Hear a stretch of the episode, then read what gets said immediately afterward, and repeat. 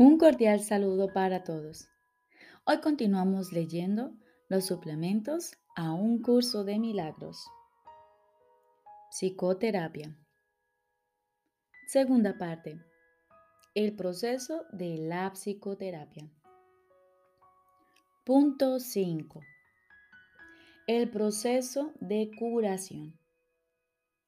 Jesús nos dice, aun cuando la verdad es simple, de todas maneras, es necesario enseñarla a aquellos que han perdido el rumbo en interminables laberintos de complejidad. Esta es la gran ilusión.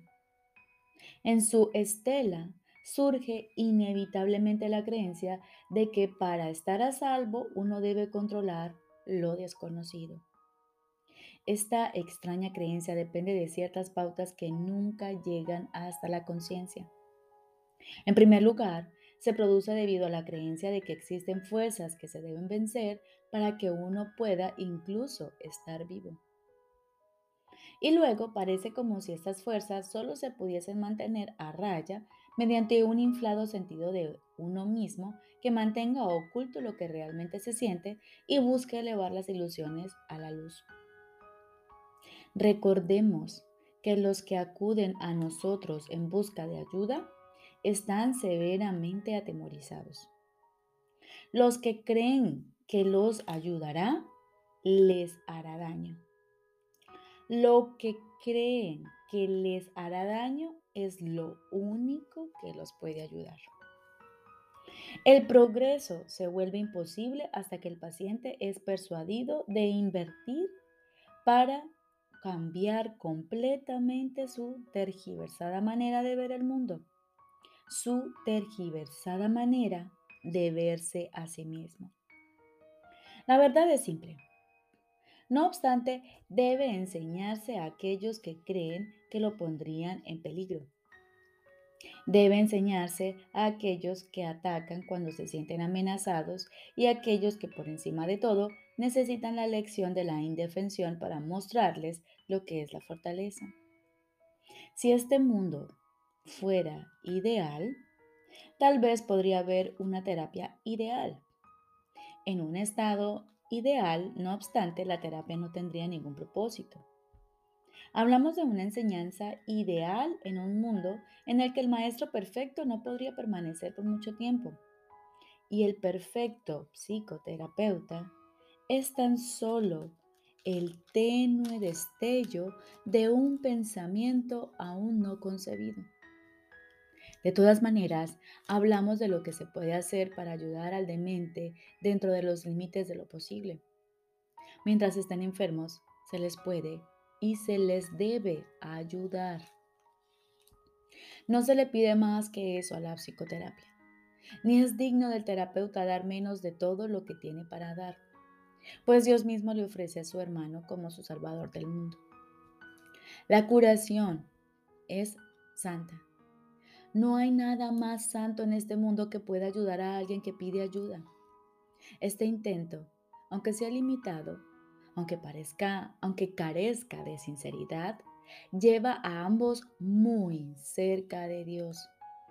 Donde dos se unen para efectos de la curación, allí está Dios. Y Él ha garantizado que en verdad los escuchará y les responderá. Pueden estar seguros de que la curación es un proceso que Él dirige porque se rige de acuerdo con su voluntad. Disponemos de su palabra para que nos guíe mientras procuramos ayudar a nuestros hermanos. No olvidemos que por nosotros mismos no podemos hacer nada y apoyémonos en una fuerza que está más allá de nuestro limitado alcance con respecto a qué debemos enseñar y a qué debemos aprender.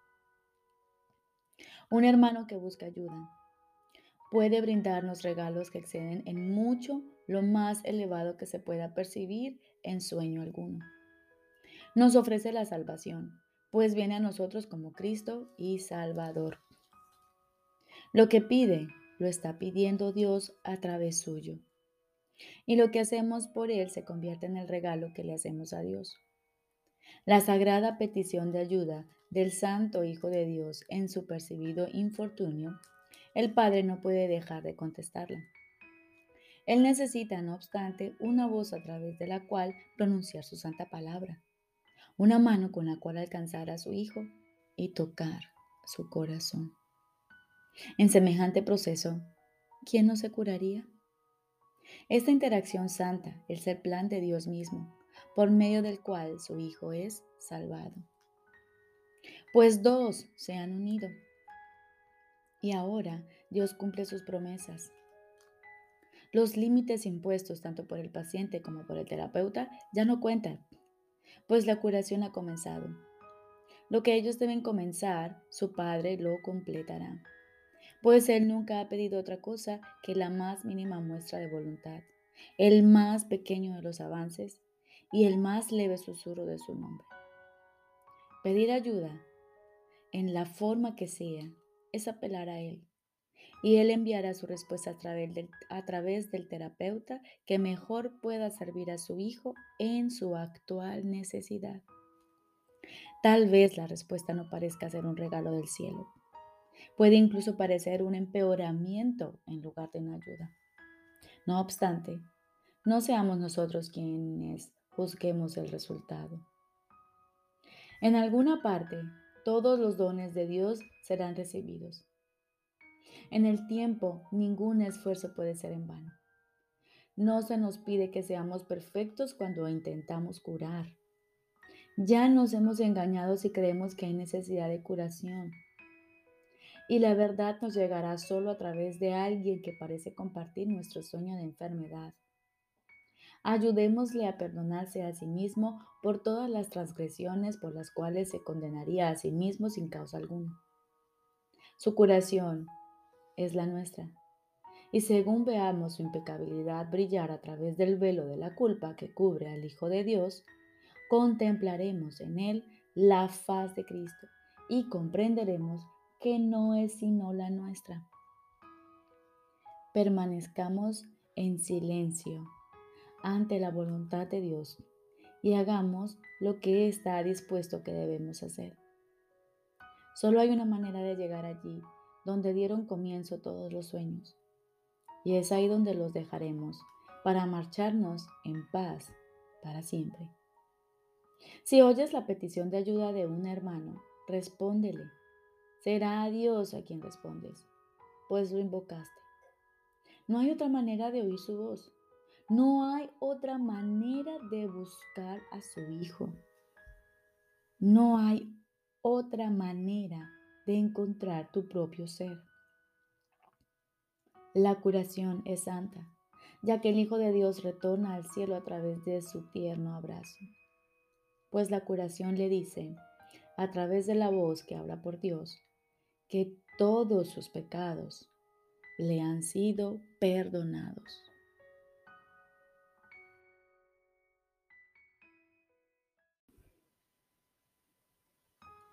Ahora continuamos con el libro de ejercicios. Noveno tema especial. ¿Qué es el segundo advenimiento? El segundo advenimiento de Cristo que es tan seguro como Dios, es simplemente la corrección de todos los errores y el restablecimiento de la cordura. Es parte de la condición que reinstaura lo que nunca se perdió y restablece lo que es eternamente verdad. Es la invitación que se le hace a la palabra de Dios para que ocupe el lugar de las ilusiones. La señal de que estás dispuesto a dejar que el perdón descanse sobre todas las cosas sin excepción y sin reservas. La naturaleza totalmente inclusiva del segundo advenimiento de Cristo es lo que le permite envolver al mundo y mantenerte a salvo de su dulce llegada, la cual abarca a toda cosa viviente junto contigo.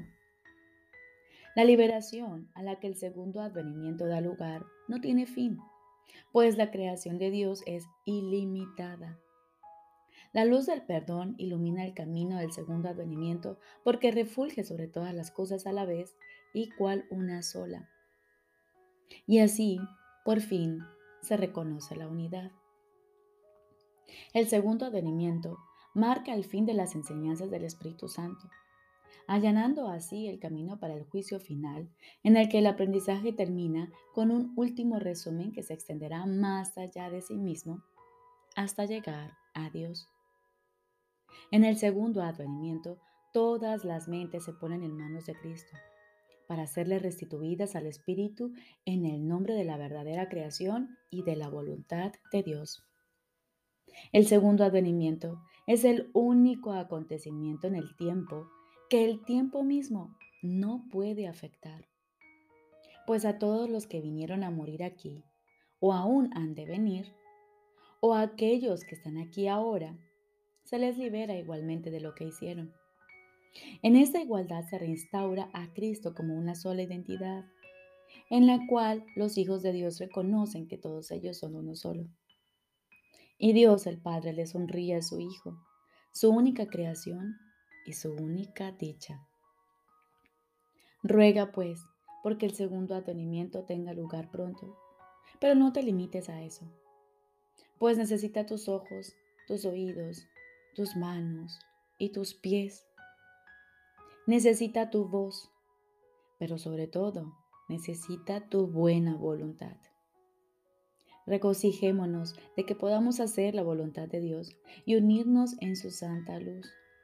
Pues mirad, el Hijo de Dios es uno solo en nosotros y podemos alcanzar el amor de nuestro Padre a través de Él.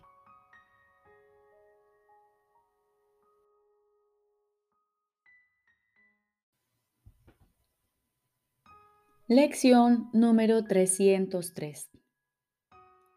Hoy nace en mí el Cristo Santo. Hoy nace en mí el Cristo Santo. Velad conmigo, ángeles, velad conmigo hoy, que todos los santos pensamientos de Dios me rodeen y permanezcan muy quedos a mi lado mientras nace el Hijo del cielo que se acallen todos los sonidos terrenales y que todos los panoramas que estoy acostumbrado a ver desaparezcan. Que a Cristo se le dé la bienvenida allí donde Él está en su hogar y que no oiga otra cosa que los sonidos que entiende y vea únicamente los panoramas que reflejan el amor de su Padre. Que Cristo deje de ser un extraño aquí, pues soy Él renace en mí. Le doy la bienvenida a tu Hijo, Padre. Él ha venido a salvarme del malvado ser que fabriqué. Tu Hijo es el ser que tú me has dado. Él es lo que yo soy en verdad. Él es el Hijo que tú amas por sobre todas las cosas. Él es mi ser tal como tú me creaste. No es Cristo quien puede ser crucificado. A salvo en tus brazos, déjame recibir a tu Hijo. Y hoy, como todos los días, aguardamos en silencio, acallamos y aquietamos nuestra mente y nos disponemos a escuchar la voz de nuestro Padre. Estoy seguro de que Él te hablará y de que tú le oirás.